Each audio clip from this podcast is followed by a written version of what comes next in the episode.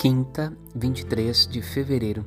Se alguém me quer seguir, renuncie a si mesmo, tome sua cruz cada dia e siga-me. Evangelho de Lucas 9, 23.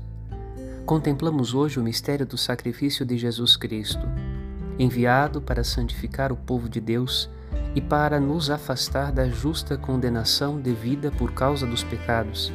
Será rejeitado pelos judeus e deixado às mãos de um outro povo pagão, os romanos, para sofrer e morrer.